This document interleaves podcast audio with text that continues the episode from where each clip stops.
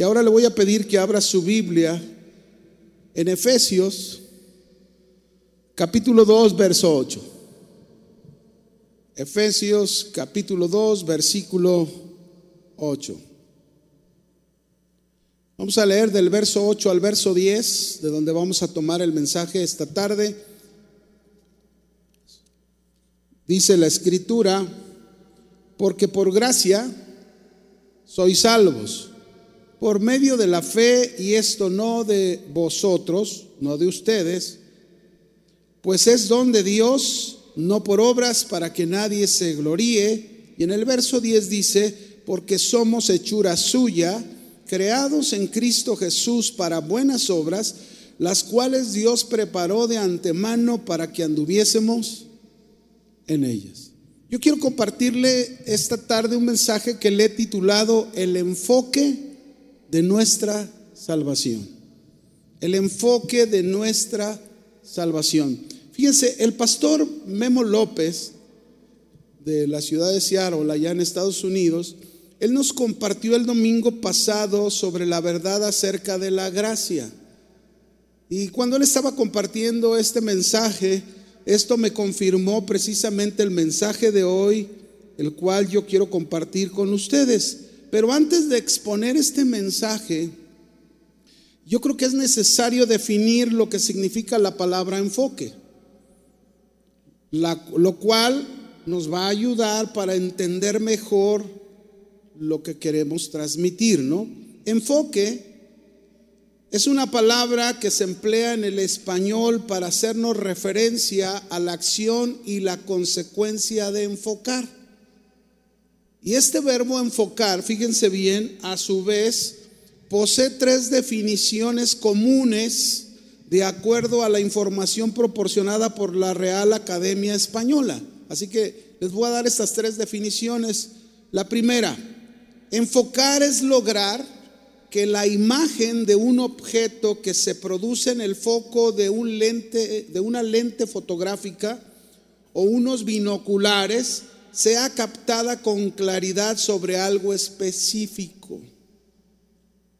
Por ejemplo, yo recuerdo hace ya tiempo que fui con un hermano, a un, íbamos a una misión aquí de Casa Oración, que creo que fue una de las primeras misiones que empezamos a ir, se llamaba este pueblo el Platanar, y una vez el hermano de ahí me dijo que si íbamos de cacería.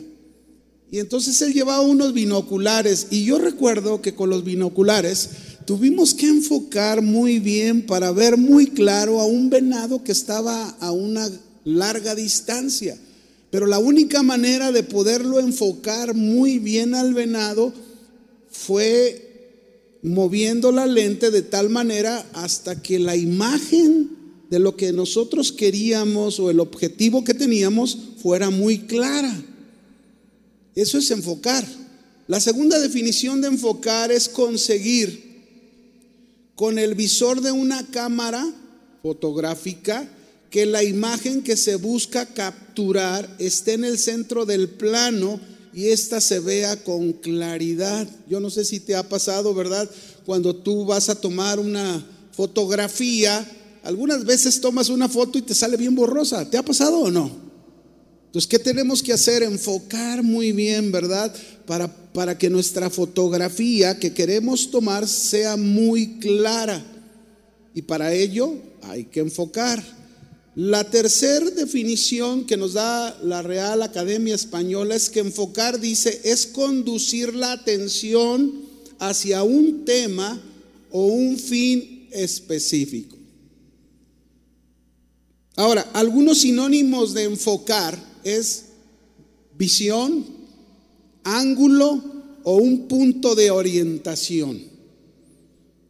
Como decía hace un momento, si tenemos una, una cámara, fotográfica y con su lente queremos tomar una foto a distancia, pues ¿qué tenemos que hacer? Debemos ajustar bien el lente de manera que la imagen que nosotros queremos tomar a distancia, esa fotografía salga clara y no borrosa.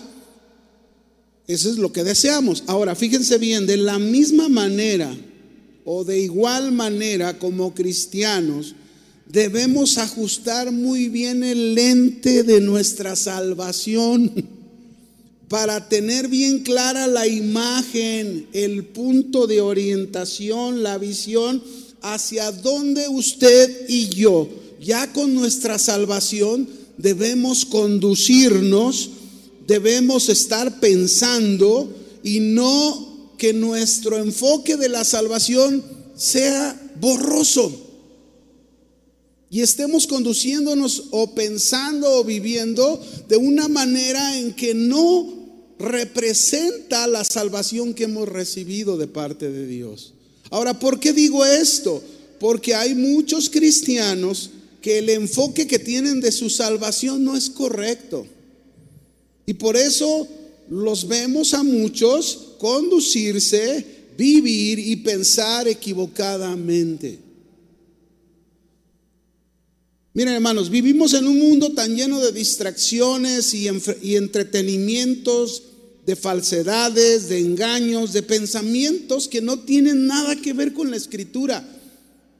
Que de no percatarnos usted y yo como buenos cristianos, estos pueden desenfocarnos de la obra maravillosa que Dios ha hecho en nuestras vidas en nuestra salvación. Existen muchas personas que afirman tener su salvación. ¿Cuántos tienen salvación esta tarde? Ah, caray, no me asusten. ¿Cuántos tienen salvación? A ver, ¿usted está seguro que tiene la salvación del Señor? Si alguien no tiene su salvación, bueno, al final tendremos la oportunidad de que usted vaya con el Señor y le diga, Señor, yo quiero tener esa seguridad de mi salvación, ¿verdad? Como lo leíamos al principio. Ahora, hay muchas personas que afirman tener su salvación, es decir, profesan salvación en sus vidas, pero que la imagen, la visión, el punto de orientación que presentan de ella no es nada clara. Se ve borrosa.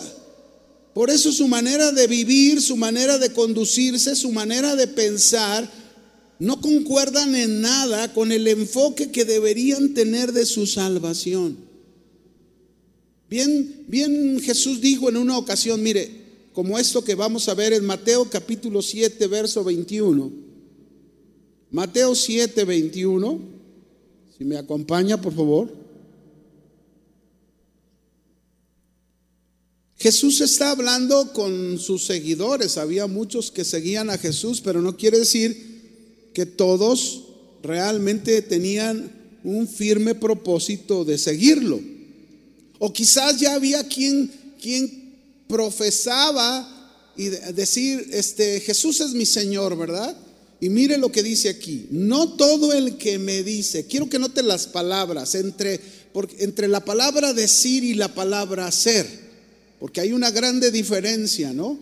No todo el que me dice, Señor, Señor, entrará en el reino de los cielos, sino el que hace la voluntad de mi Padre que está en los cielos. Si observó ahí, ah, Jesús está diciendo, alguien puede estar profesando y a lo mejor alguien puede decir, ah, yo tengo mi salvación, Jesús es mi Señor, pero no hace la voluntad del Padre. No hace la voluntad de Dios. Y dice aquí que el que hace la voluntad de Dios es el que va a entrar en el reino de dónde? De los cielos.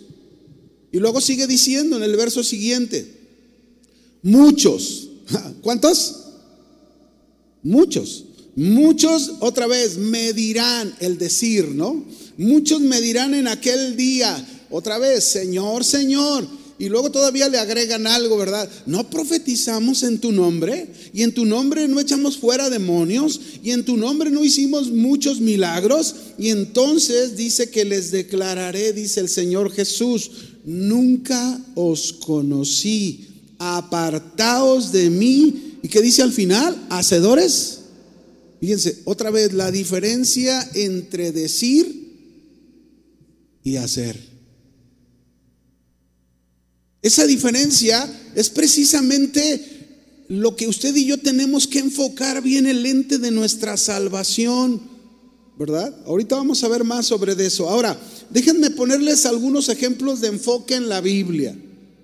Enfoques que si las personas a las que el Señor llamó, a las que el Señor reveló cosas, no hubieran enfocado bien el lente en su tiempo de su vida y para obtener una salvación de parte de Dios, se hubieran perdido. Por ejemplo, tenemos, si pensamos en el caso de Noé, Noé, después que Dios le reveló lo que Dios iba a hacer, que iba a mandar un diluvio y le ordenó que hiciera algo, ¿cuál fue el enfoque de Noé? ¿En qué estuvo enfocado Noé? Bueno, ajustó Noé bien su lente de tal manera ajustó bien el lente que pudo ver claramente el punto de, orientación. ¿Cuál era? Construir y terminar el arca que sería la salvación de su familia y de él. Estaba muy claro y eso hizo Noé. Para Noé no era algo borroso. Ahora, para esto, Noé lo tenía tan claro que él sabía cómo tenía que conducirse, cómo tenía que pensar por causa de esta salvación y de su familia. Era muy claro. Y en eso se enfocó, en vivir de la manera en que Dios le estaba demandando al construir esa arca. Si Noé no hubiese tenido claro el enfoque, pues hubiera perdido muchos más años haciendo otras cosas que Dios no le había ordenado. Pero es, fue un hombre enfocado. Otro ejemplo, si pensamos, por ejemplo, en José el Soñador, sabemos que Dios usó las circunstancias, llevó a José a ser el gobernador en Egipto, abajo del faraón, y la pregunta sería, ¿cuál fue el enfoque que tuvo José el Soñador cuando ya era gobernador de Egipto y conoció la situación de necesidad que tenía su familia que vino a pedir ayuda a Egipto. ¿Cuál fue el enfoque que tuvo? Bueno, otra vez, ahí vemos a un José que ajustó bien el lente, el lente en su vida, el punto de orientación que era preservar la vida de su pueblo, preservar la vida de su familia, que sería la salvación de ellos. Si José no enfoca bien ese lente, si José hubiese permitido amargura en su corazón en lugar de perdón y de amor y, no, no, ellos me hicieron mal y ah, que se mueran de hambre, ¿verdad? Porque había hambre en la tierra y solo Egipto había almacenado suficiente grano, suficiente alimento para, para subsistir, ¿verdad? Acuérdense que él recibió una revelación, siete años de vacas gordas, siete años de vacas flacas, ¿verdad? Donde iba a haber hambre. Pero sin embargo, José hizo bien el enfoque y nos enseñó con eso cómo él debía de conducirse y pensar con su familia, fíjense bien, aun cuando sus hermanos lo habían menospreciado y vendido. Él tuvo muy claro el enfoque. Si él hubiera hecho otras cosas, pues no hubiera pasado lo que pasó, ¿no? Otro, otro, déjeme hablarle un punto más de enfoque. Pensemos en la vida de Moisés. Cuando Dios lo llamó a Moisés, ¿cuál era el enfoque que debía de tener Moisés cuando Dios lo llamó? El enfoque muy claro era liberar al pueblo de Israel y llevarlo a la tierra prometida que sería su salvación. Y para eso Moisés debía de conducirse y pensar como Dios le había ordenado. De otra manera, Moisés no podría haber logrado el objetivo, el punto de orientación que Dios le había dado. Tuvo que enfocar bien su lente y así lo hizo. Esto es enfocar. Enfocar es tener bien en claro lo que, lo que nosotros, en el caso de nosotros, cuando hablamos el enfoque de nuestra salvación es entender que si tenemos salvación, entonces cuál debe de ser el enfoque de nuestra vida, el punto de orientación en el que usted y yo debemos conducirnos, debemos vivir, debemos pensar. Ahora, déjeme ponerle un ejemplo contrario de alguien en la Biblia que tuvo muy mal su enfoque. Su enfoque no era bueno, era muy borroso. Y sufrió bastante en su vida. Esta persona que te voy a hablar se llama Sansón. Algunos le dicen Sonsón, ¿verdad? ¿Por qué? Porque a lo que Dios le había dicho, como que no enfocó bien y se dirigió hacia otras cosas. Sansón Dios lo escogió para liberar a su pueblo Israel de los filisteos que los tenían cautivados. Y al liberarlos, pues eso sería la salvación de Israel. Dios le dio a Sansón una fuerza impresionante. A través de esta fuerza él podía acabar con los filisteos. Pero su enfoque de Sansón no fue claro. No enfocó claro. De tal manera que no enfocó tan claro, mis hermanos, que su manera de conducirse, su manera de pensar, lo llevó, fíjense bien, lo llevó a desviarse del punto de orientación que Dios le había dado, de la visión que Dios le había dado. Y al final, bueno, al final vemos cómo sufrió Sansón, ¿verdad? Lo encadenaron, le quitaron los ojos, híjole, perdió la fuerza que Dios le había dado. A veces así nos pasa, cristianos. Por no tener un buen enfoque de nuestra salvación, vivimos consecuencias y, y, pasamos momentos de mucho dolor, de mucho sufrimiento, cuando no hay necesidad de eso no había esta necesidad en la vida de Sansón, pero Sansón, por su mal enfoque, por no estar conduciéndose, pensando como Dios quería que lo hiciera, se apartó. Pero al final, bueno, vemos que él rectificó su enfoque, obtuvo la salvación de Israel, pero perdió su vida. Ese no es el final que Dios quiere de nosotros. Y la verdad es que esto pasa con muchos cristianos. Abrazan la fe en Jesucristo, profesan tener salvación en Él, pero luego pierden el enfoque de su salvación. O su enfoque no es nada claro. Entonces su manera de conducirse, su manera de pensar, su manera de vivir es como la de Sansón. La de Sansón, pues. Los lleva a desviarse del punto de la visión de la salvación. ¿Y qué sucede? ¿Qué pasa? Presentan una manera de vivir que no tiene nada que ver con su salvación. Por eso es importante conocer muy bien usted y yo el enfoque de nuestra salvación, hacia dónde debemos ir, cómo debemos conducirnos, cómo debemos de vivir, dónde debe de estar puesta nuestra mirada, ¿verdad? Muchas veces hemos oído ahí que puesto los ojos en Jesús. Pero Dios nos da un enfoque muy claro en su palabra, ¿sabían? Un enfoque claro de su salvación, que ahorita lo vamos a ver. Ahora déjenme ponerle otro ejemplo. Hace muchos años se cuenta de un hombre llamado Carl Walenda. Este hombre, Carl Walenda, fue uno de los más famosos equilibristas del siglo XX. Él era uno de aquellos equilibristas que caminaban sobre una cuerda de acero en las alturas con una vara para balancearse a grandes alturas. Pero fue muy famoso este, este hombre equilibrista. Ahora, lo hizo muchas veces, pero una cosa que él enfatizaba con gran vehemencia fue este principio, un principio que, que nos puede ayudar también a nosotros, lo podemos aplicar a nuestra vida cristiana.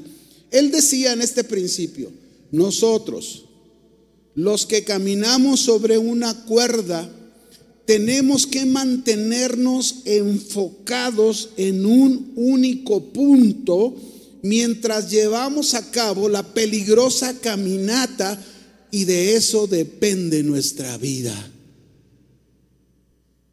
Qué tremendo, ¿no?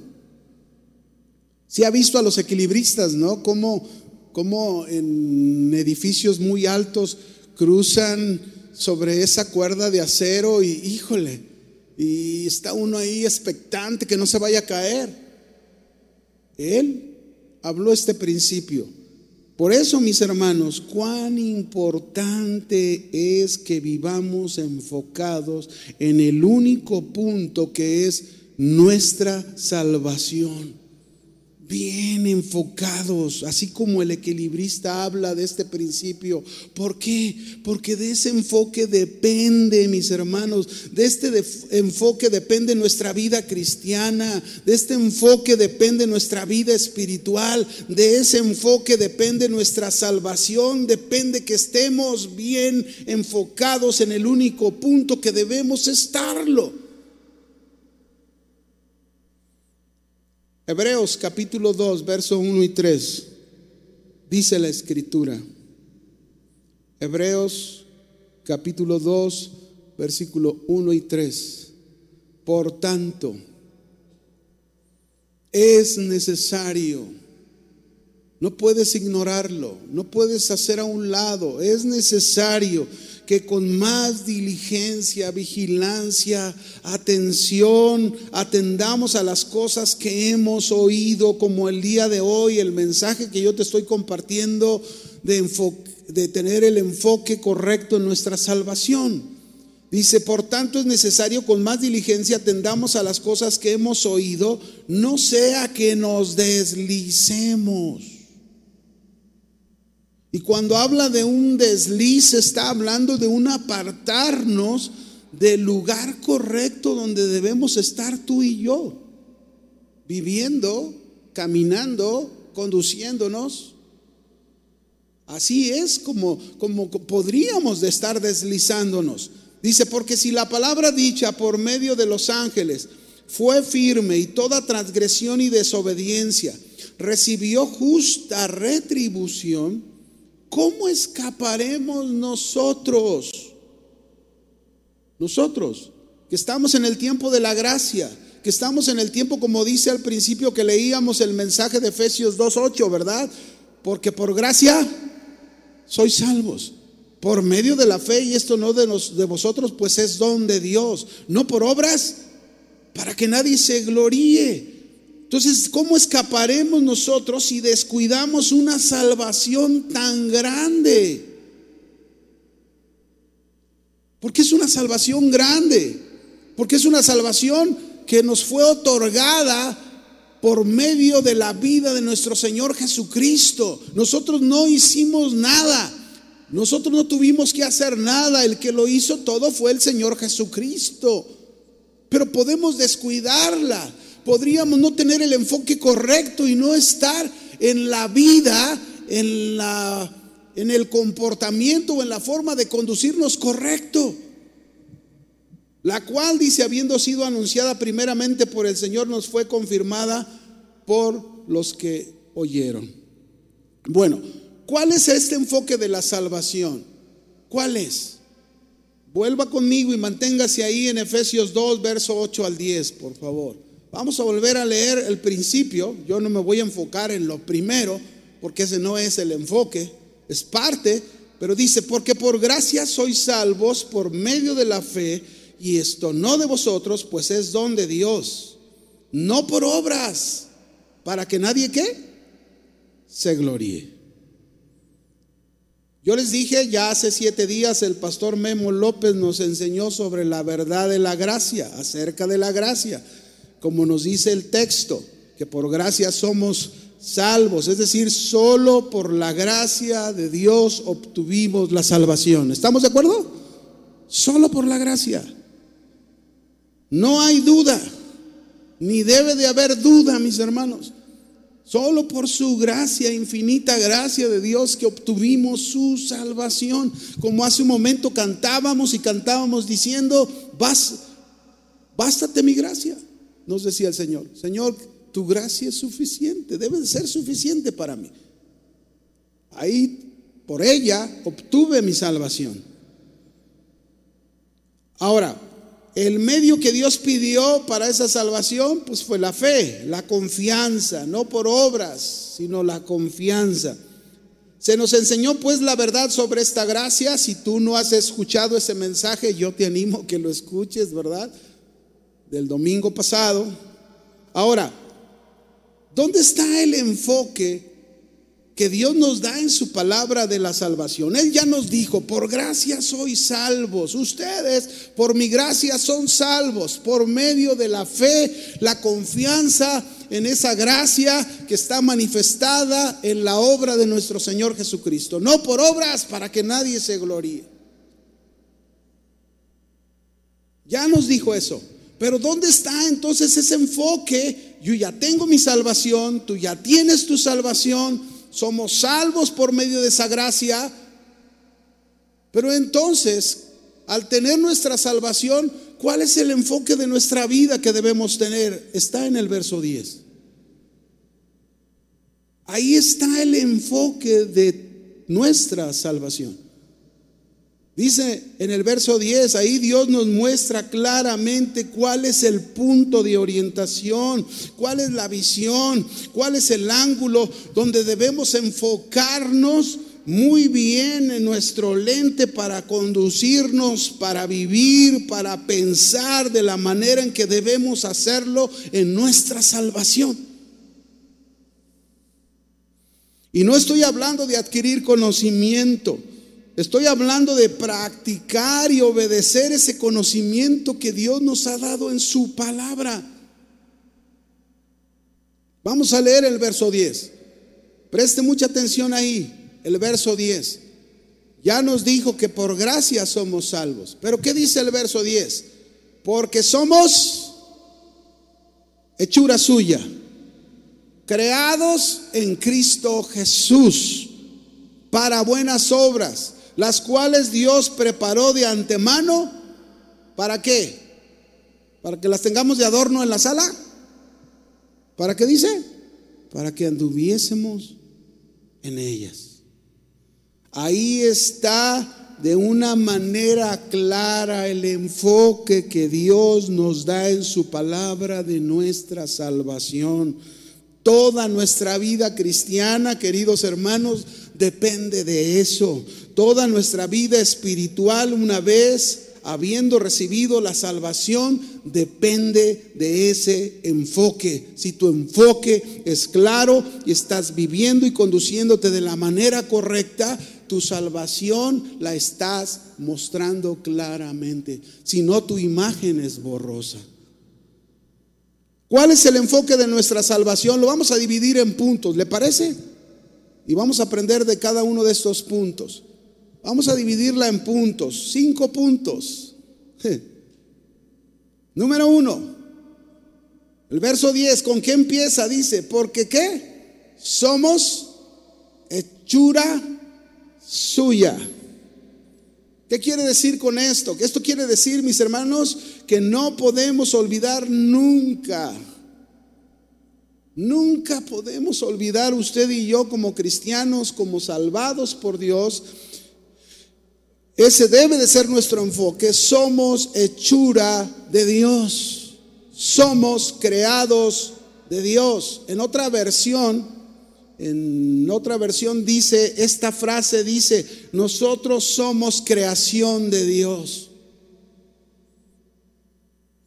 Y ese nosotros, fíjense bien, se está refiriendo a los que fuimos hechos salvos por la gracia de Dios. ¿Cuántos fueron salvados por la gracia de Dios? Todos. Los que hemos creído, hemos sido salvados por la gracia de Dios. La idea entonces de la escritura con esta frase es hacernos entender nuestra salvación. En primer lugar, nos quiere hacer entender que fuimos creados, fuimos hechos por Dios, el diseñador de nuestras vidas es Dios. Dios es el dueño de cada uno de nosotros. Eso es lo que nos está diciendo, somos hechura suya. Génesis 1.27 dice la escritura, y creó Dios al hombre a su imagen, a imagen de Dios lo creó, varón y hembra, lo creó. Ahí está, Dios es el creador de nosotros, somos hechura suya. Salmo 24.1. Salmo 24.1 dice, de Jehová es la tierra y su plenitud, el mundo y los que en él habitan. ¿Quiénes habitan el planeta Tierra? ¿Quiénes? Nosotros, los seres humanos, junto con las bestias y los animales, ¿verdad? Pero nosotros le pertenecemos a Dios, somos de Dios, porque Él nos hizo. Un texto más, Isaías 43, 7. Todos los llamados de mi nombre, para gloria mía los he creado. ¿Para qué nos ha creado Dios? Para su gloria.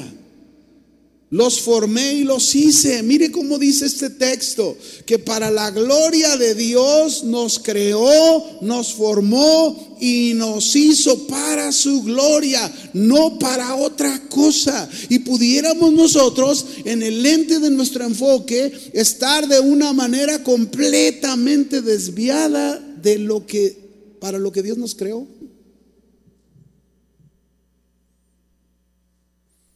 Por un lado, entonces, usted y yo somos una obra de arte de las manos de Dios. Dios nos hizo, nos creó para mostrar su gloria, para mostrar su imagen en esta tierra. Para eso nos creó.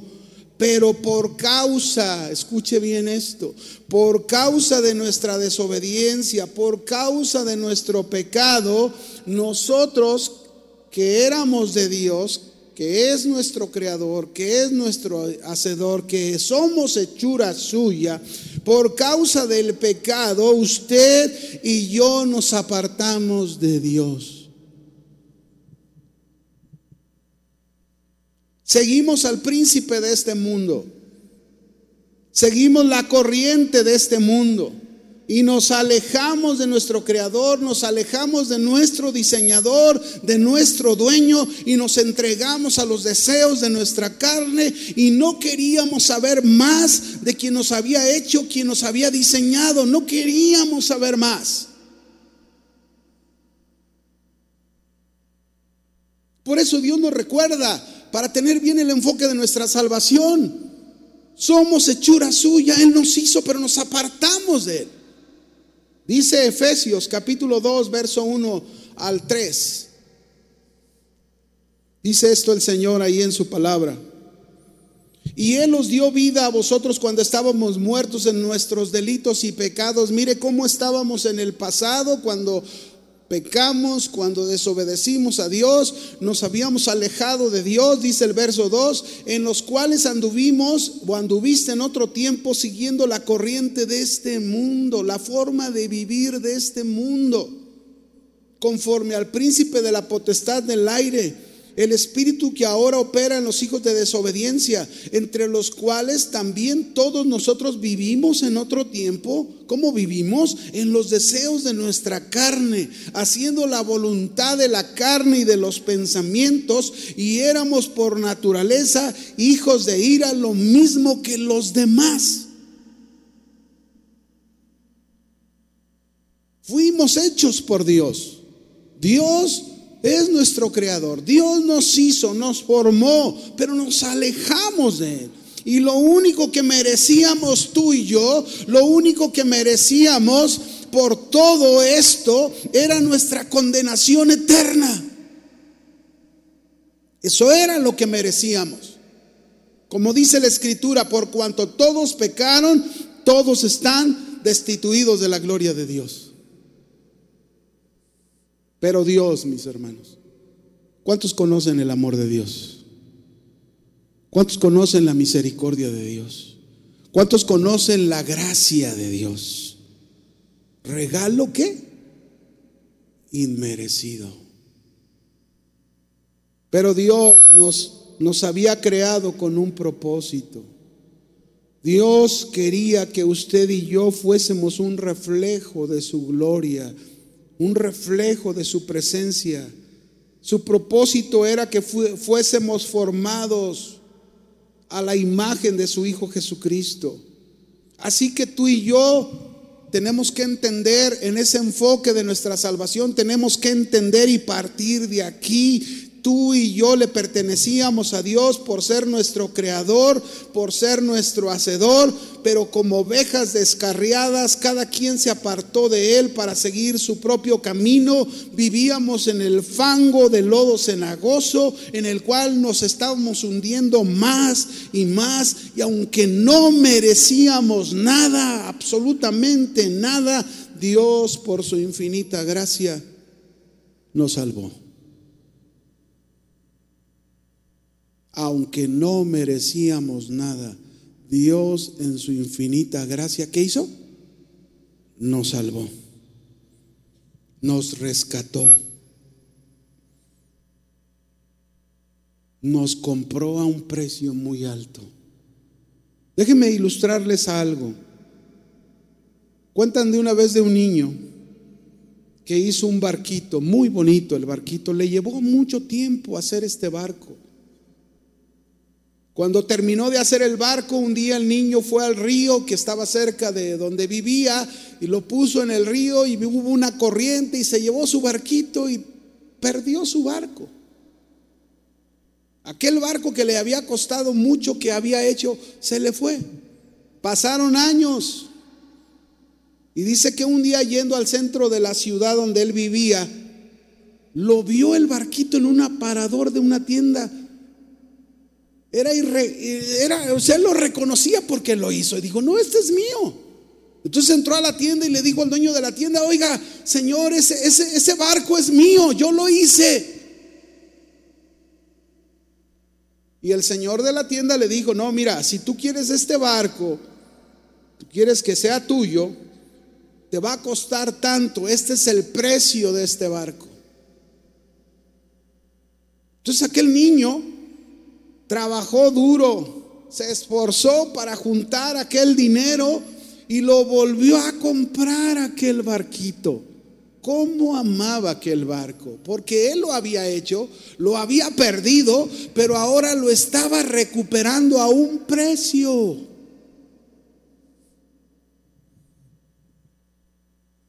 Esto quería decir que el niño ya no solo era el hacedor del barquito, el niño por segunda ocasión era el dueño de ese barco, lo había comprado. ¿Saben? Mis hermanos, esto es exactamente lo que Dios hizo por ti y por mí. Esto es exactamente lo que Dios hizo cuando dice hechura suya. Es que no solamente nos creó, no solamente nos hizo y nos formó y nos perdimos, nos alejamos de Él. Pero un día Dios nos volvió a comprar a un precio muy alto, aunque no lo merecíamos, Él nos compró. Y por eso dice la escritura en Primera de Corintios 6, 20. Por eso dice ahí, porque habéis sido comprados por precio. Y eso es lo que tenemos que entender en el enfoque de nuestra salvación. Es decir, no solo soy creación de Dios, ahora he sido comprado por Dios a un precio muy alto que es la sangre de Jesucristo. Por eso dice aquí, porque habéis sido comprados por precio. Y luego dice, ¿cómo debemos de vivir? Glorificad pues a Dios en vuestro cuerpo, en vuestro espíritu, los cuales, ¿de quién son? ¿De quién son? Aquí es donde entran nuestras preguntas. Somos hechura suya.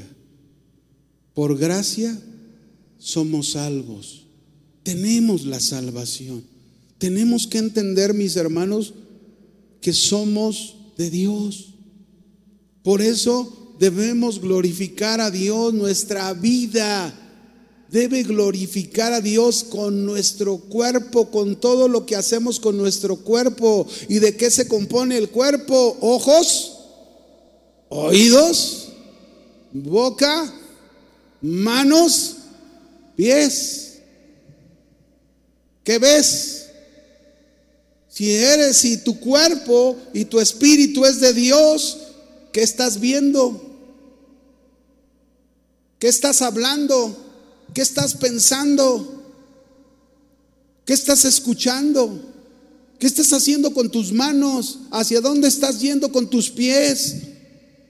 ¿Es el enfoque de tu vida la salvación que el Señor te dio? Eres hechura de Él. Y doblemente Él es dueño de tu vida.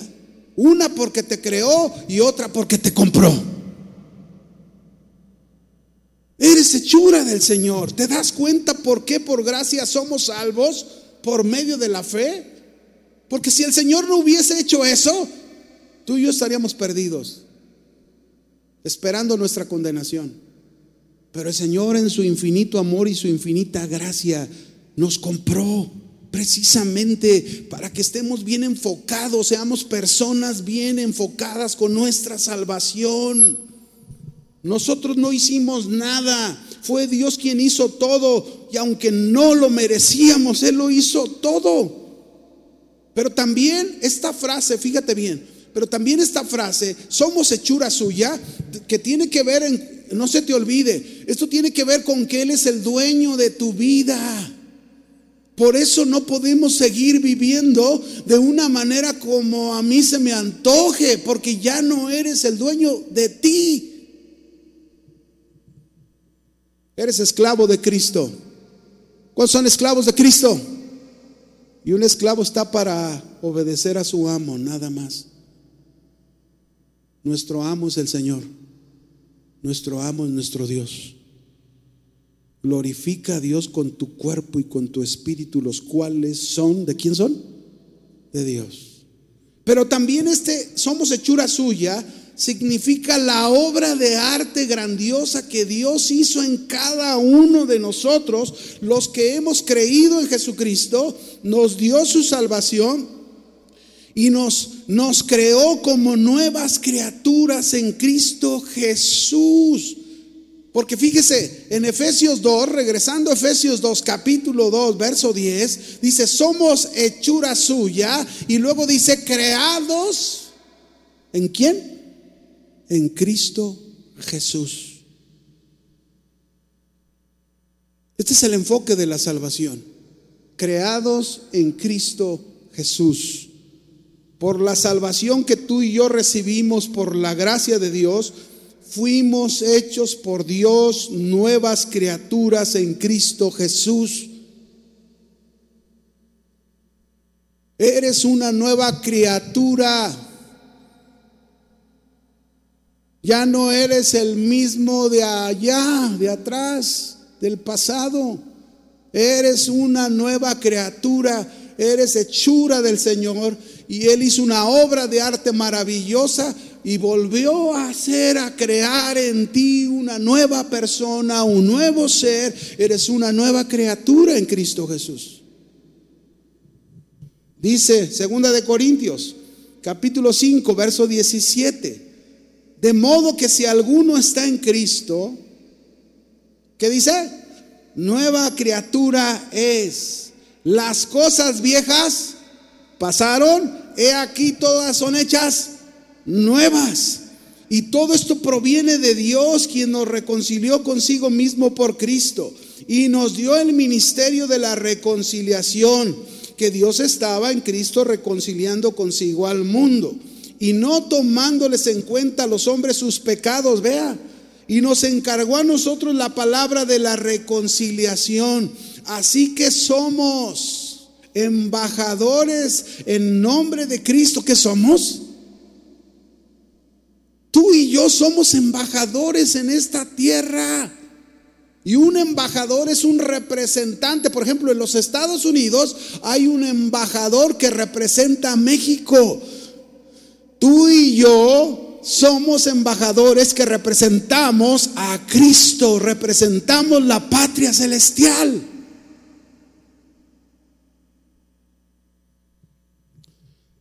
Dice, como si Dios rogase por medio de nosotros o rogamos en nombre de Cristo, reconciliados con Dios. Ahora, ¿cómo vamos a reconciliar al mundo o a las personas con Dios. Y nos dio ese ministerio a los que hemos sido salvados, a los que hemos sido hechos nuevas criaturas. Nos dio el ministerio de la reconciliación, de reconciliar a las personas que están alejadas de Dios, reconciliarlas con Dios. ¿Cómo lo vamos a hacer?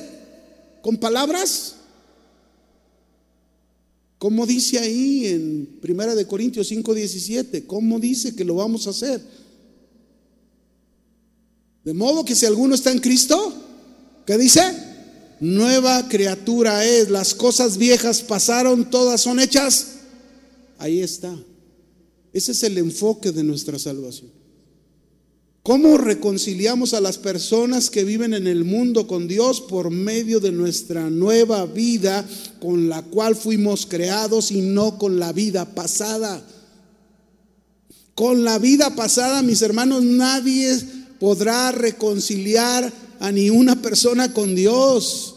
Con tu vida pasada, ¿cómo puedes reconciliar a alguien con Dios si te están viendo? No se les antoja porque te ven peor que ni ellos.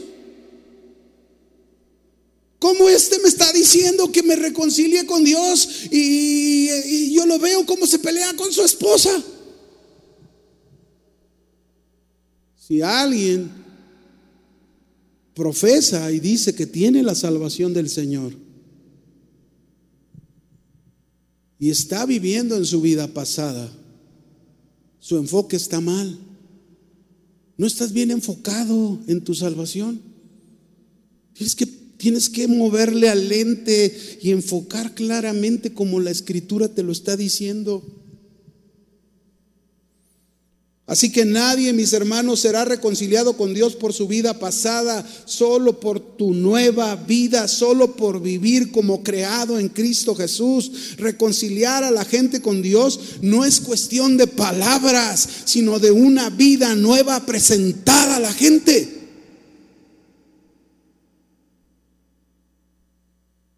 Tus vecinos, a tus compañeros en el trabajo, a tus familiares que no conocen del Señor. Entonces, esto equivale a decir que fuimos hechos nuevas criaturas para vivir una nueva vida, no la misma que teníamos, ni la vida de este mundo. Ahora esta nueva vida, mis hermanos, tiene algo característico. ¿Cuál es eso característico? Que es el vivir bajo el señorío de Jesucristo. Es decir, Jesús es nuestro Salvador. Nos ha salvado, pero ahora debe de ser nuestro Señor, el que gobierne, el que dirija nuestras vidas. Somos de Él, ya no nos pertenecemos. Pablo lo expresó de esta manera en Gálatas 2.20, mire, él lo expresó de esta forma. Y Pablo dijo, con Cristo estoy juntamente crucificado. En otras palabras, Pablo está diciendo, mi vida pasada está muerta en Cristo, murió. Y dice, y ya no vivo yo, mas vive Cristo en mí ya no vivo yo, mas Cristo vive en mí. Y sonara esta expresión, pareciera que nosotros no tenemos que hacer nada, nos tenemos que quedar con los brazos cruzados porque es Cristo el que, que vive en mí. Mire lo que significa esto. Esto significa que la nueva vida que es Cristo en, en nosotros es por la que nos debemos de conducir hoy. Ya no vivo yo, mas vive Cristo en mí. Y lo que ahora vivo en la carne, lo vivo en la fe del Hijo de Dios, el cual me amó y se entregó a sí mismo por mí. En esta nueva vida, mis hermanos, ya no debe de reinar nuestro yo. No, yo quiero esto. Yo decido esto. Yo me deleito en esto. Cristo Jesús es quien debe reinar en nosotros. De manera que Cristo debe dirigir nuestra vida por medio de sus enseñanzas. Ahí es donde debemos estar centrados tú y yo. Y así es como debemos manifestar y mostrar nuestra salvación. Ya no vivo yo, mas Cristo vive en mí. Como cristianos, por medio de la fe fuimos unidos a Cristo. Hemos muerto a, a nuestro pasado y hemos sido resucitados a una nueva vida. Esa nueva vida debe de estar gobernada y dirigida por el señorío de Cristo.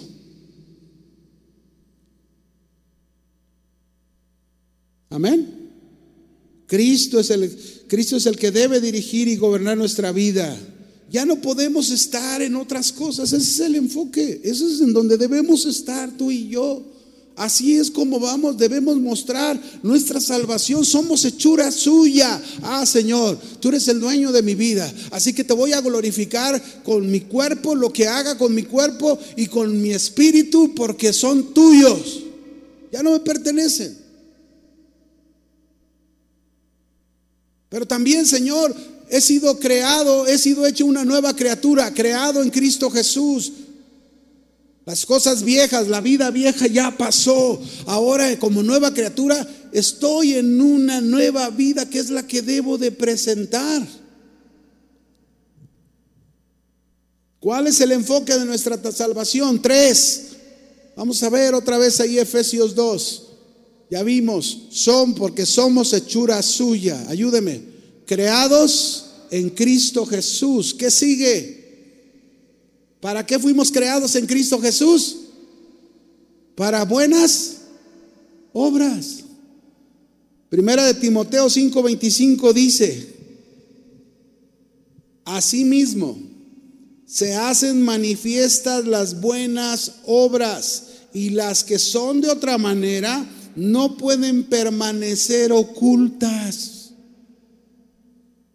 Es muy claro el ente que el Señor nos presenta en su palabra, mis hermanos, que los verdaderos creyentes, los verdaderos líderes, los verdaderos siervos del Señor, sus buenas obras se hacen manifiestas, sus buenas obras se muestran, son muy claras, se ven.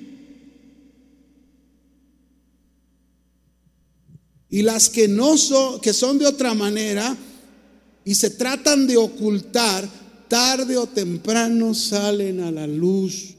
Es decir, son personas que siguen viviendo en su vida pasada, siguen viviendo en su pecado, profesan decir que son de Cristo, profesan decir que tienen salvación, pero un día sus obras salen a la luz y se muestran claramente que no tienen nada que ver con la salvación.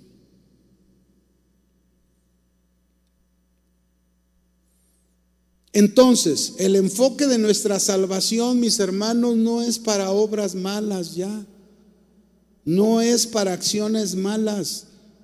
Como cristianos que somos hechura de Dios, creados en Cristo Jesús, habiendo recibido una nueva vida, no podemos tener malas obras malas conductas, malos pensamientos. Si tú eres un varón casado y tú ya no puedes seguir con malas obras y malas acciones o malas conductas hacia tu esposa hacia tus hijos o viceversa. Tu esposa con tu esposo y con tus hijos no puedes tener malas acciones, malas obras. O tu hijo con tus padres no puedes tener malas obras, malas acciones si tú eres hechura suya creado en Cristo Jesús. Por gracia has sido salvo.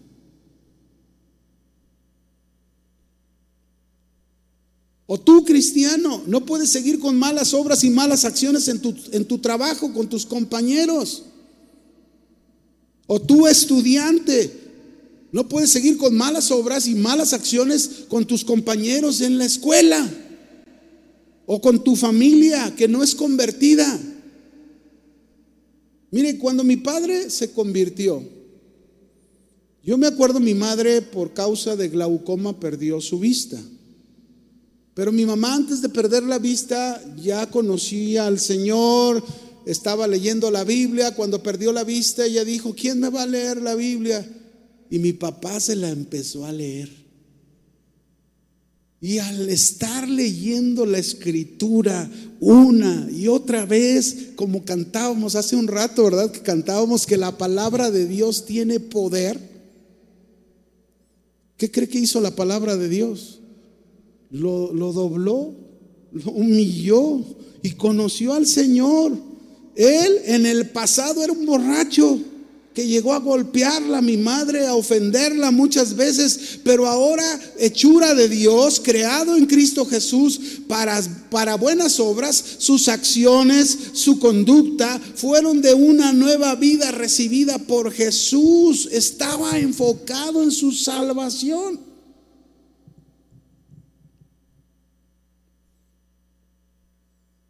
Porque mis hermanos, yo no puedo decir que tengo salvación y estar completamente desenfocado con mi vida, haciendo y llevando una vida completamente lejos de lo que el Señor dice en su palabra.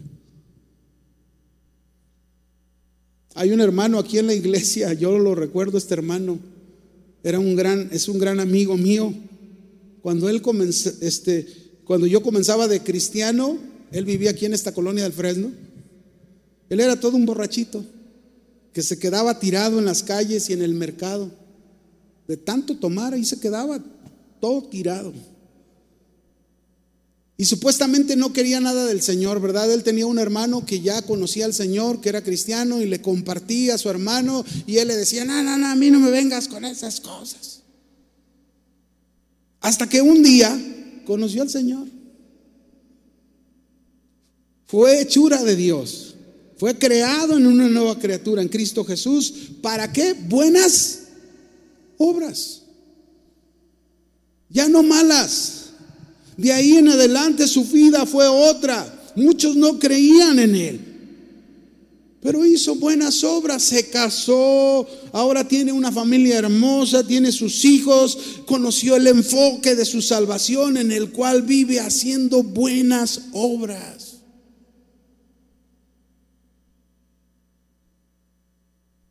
Ahora Él ayuda a esos que encuentra por ahí tiraditos en el mercado, se acuerda de dónde el Señor lo rescató.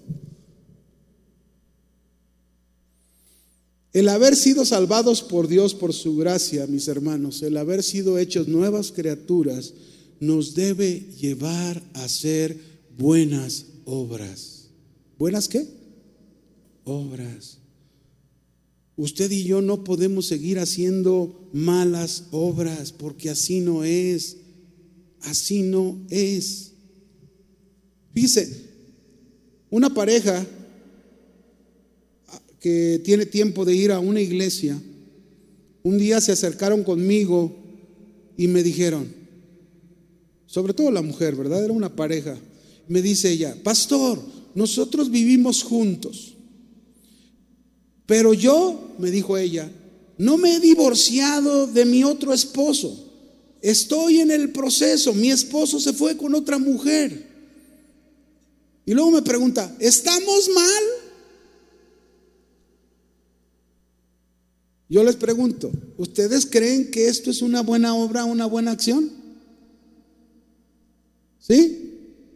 Claro que no, mis hermanos. ¿Cómo va a ser una buena obra, una buena acción? Si yo tengo mi salvación, yo soy hechura suya, creado en Cristo Jesús para buenas obras. Yo tengo que entender que hay cosas en la vida que no tienen nada que ver con la vida del mundo. Así piensa el mundo, así vive el mundo y así vivíamos en el pasado. Pero si ahora estamos en Cristo Jesús, las cosas viejas pasaron, todas son hechas nuevas y esto quiere decir que en esas cosas nuevas usted y yo debemos andar en las buenas obras.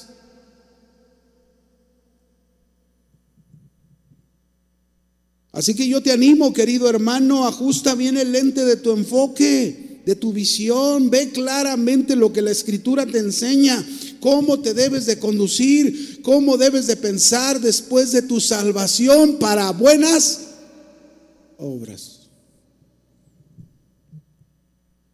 Así que, esposo, ya no puedes gritarle a tu esposa, no puedes seguirla ofendiendo, faltándole al respeto, esas son malas obras. El Señor demanda de ti la vida que te ha dado para buenas ¿qué? obras. Esposa, Ya no puedes seguir con el chantaje, con los caprichos, faltándole al respeto al esposo, tratándolo de una forma grosera. Esos son malas obras, malas acciones. Y la vida que el Señor te dio es para buenas obras. Ese es el enfoque de nuestra salvación. Somos hechura suya, creados en Cristo Jesús para buenas obras.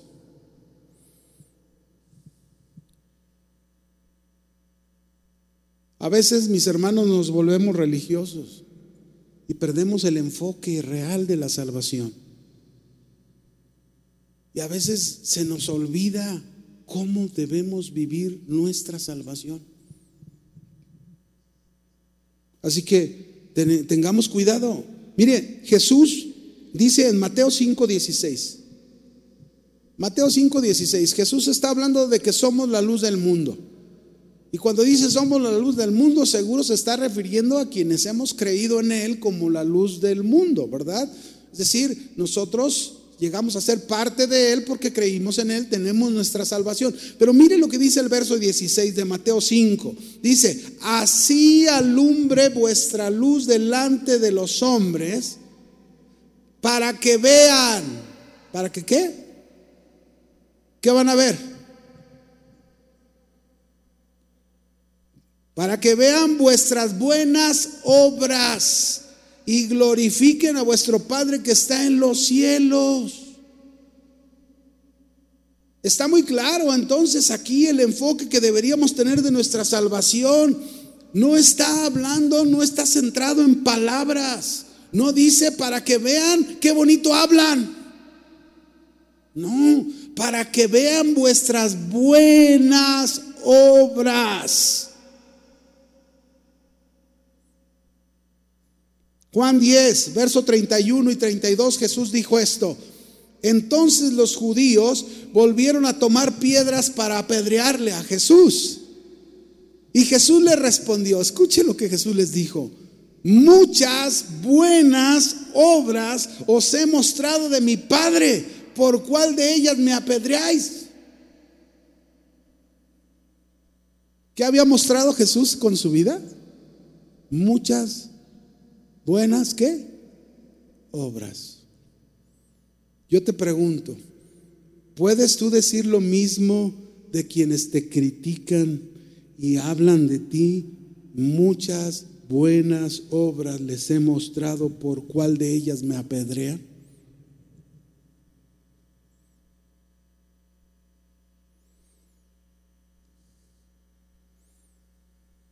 Eso es lo que Dios quiere de nuestra salvación estar bien enfocados. Tenemos que tener un buen enfoque. Vamos al cuarto punto. Efesios 2, versículo 10.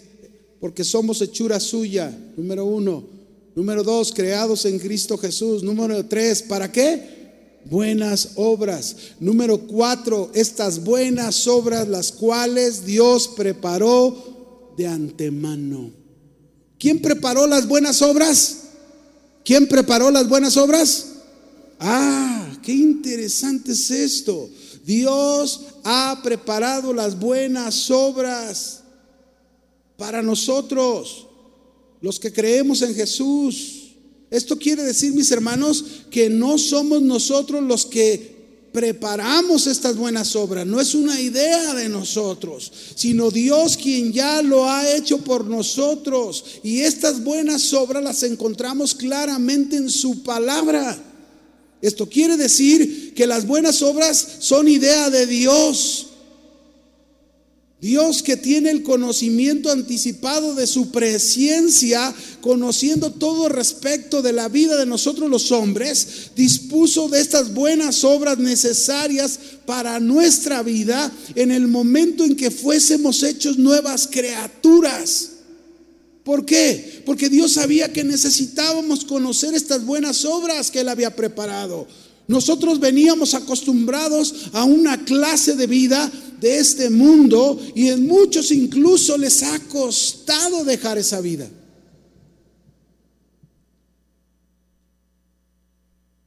Estas buenas obras fueron preparadas y planeadas por Dios.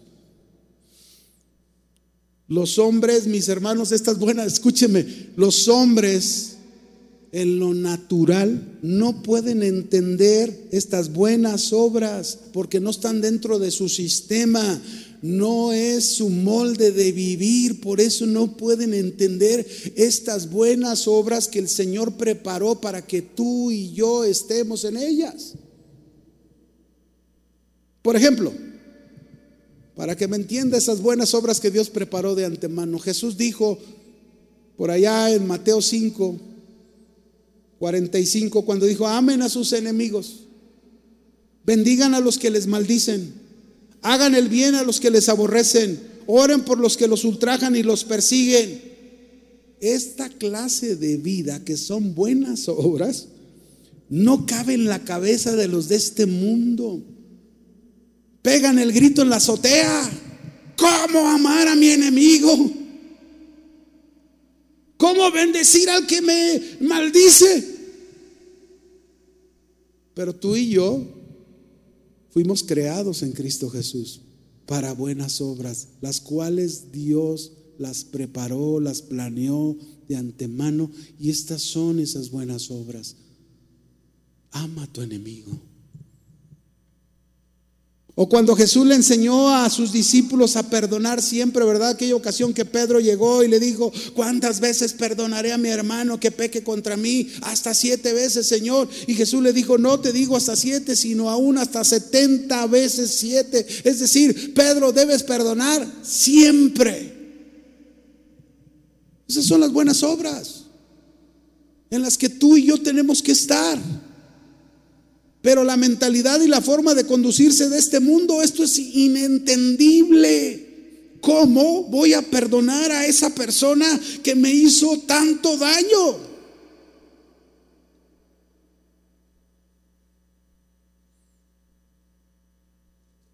Pero esa persona lo está viendo en su vida, que para nosotros es la vida pasada, no la nueva vida que nos ha sido dada en Cristo Jesús para buenas obras. Ese es el enfoque que debemos tener de nuestra salvación. Ahí es donde debemos estar enfocados. Por último, terminamos Efesios 2.8, perdón, Efesios 2.10, la última frase, porque somos hechura suya, uno, creados en Cristo Jesús, dos, para buenas obras, tres, las cuales Dios preparó de antemano, cuatro y cinco, para que anduviésemos en ellas.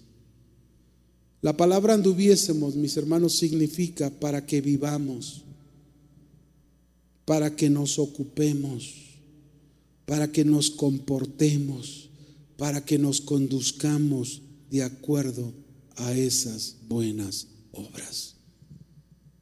¿Tienes tu salvación? Pon tu enfoque claro y muestra con tu vida que eres salvo en Cristo Jesús. ¿Por qué? Porque eres hechura suya. Ya no te perteneces, le perteneces a Él. Creado en Cristo Jesús. Se te ha dado una nueva vida. ¿Para qué esa nueva vida? Para buenas obras. Ya no puedes tener malas obras, malas acciones. Esas obras Dios las preparó de antemano para ti para mí, para que aprendamos de esa nueva vida. Y al último termina, ¿para qué? Para que vivamos, para que nos ocupemos en estas buenas obras. Como cristianos, mis hermanos salvados por la gracia de Dios, creados en Cristo Jesús, debemos vivir, debemos ocuparnos, conducirnos de acuerdo a lo planeado por Dios. Amén. ¿Cómo está el enfoque de tu salvación? ¿Es correcto? ¿Es claro? ¿El punto de orientación que presentas con tu vida está siendo como debe de ser, de acuerdo como lo presenta el Señor en su palabra? La gente, te pregunto, la gente realmente puede ver en ti que eres diferente y que ese profesar a Cristo como tu Salvador lo muestras con buenas obras en donde quiera que estás.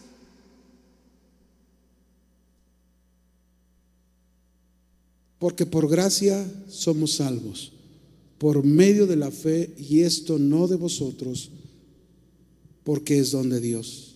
No por obras, para que nadie se gloríe, porque somos hechura suya, creados en Cristo Jesús para buenas obras, las cuales Dios preparó de antemano para que vivamos en ellas.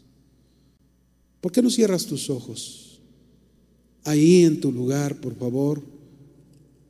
Cierra tus ojos.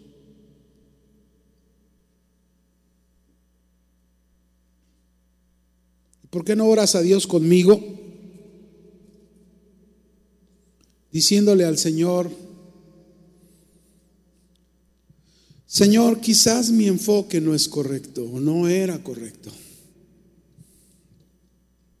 Quizás el enfoque de mi salvación no era claro y mi manera de conducir y mi manera de pensar no era la que tú me muestras en tu palabra. Cierra tus ojos y ora conmigo.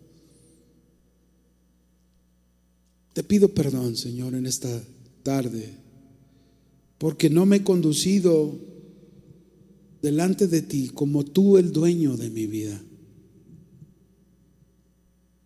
como el dueño que eres me hiciste una nueva criatura en Cristo Jesús para mostrar buenas obras.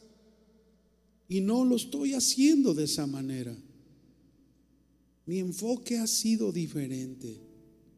Pero Señor, no quiero seguir como Sansón.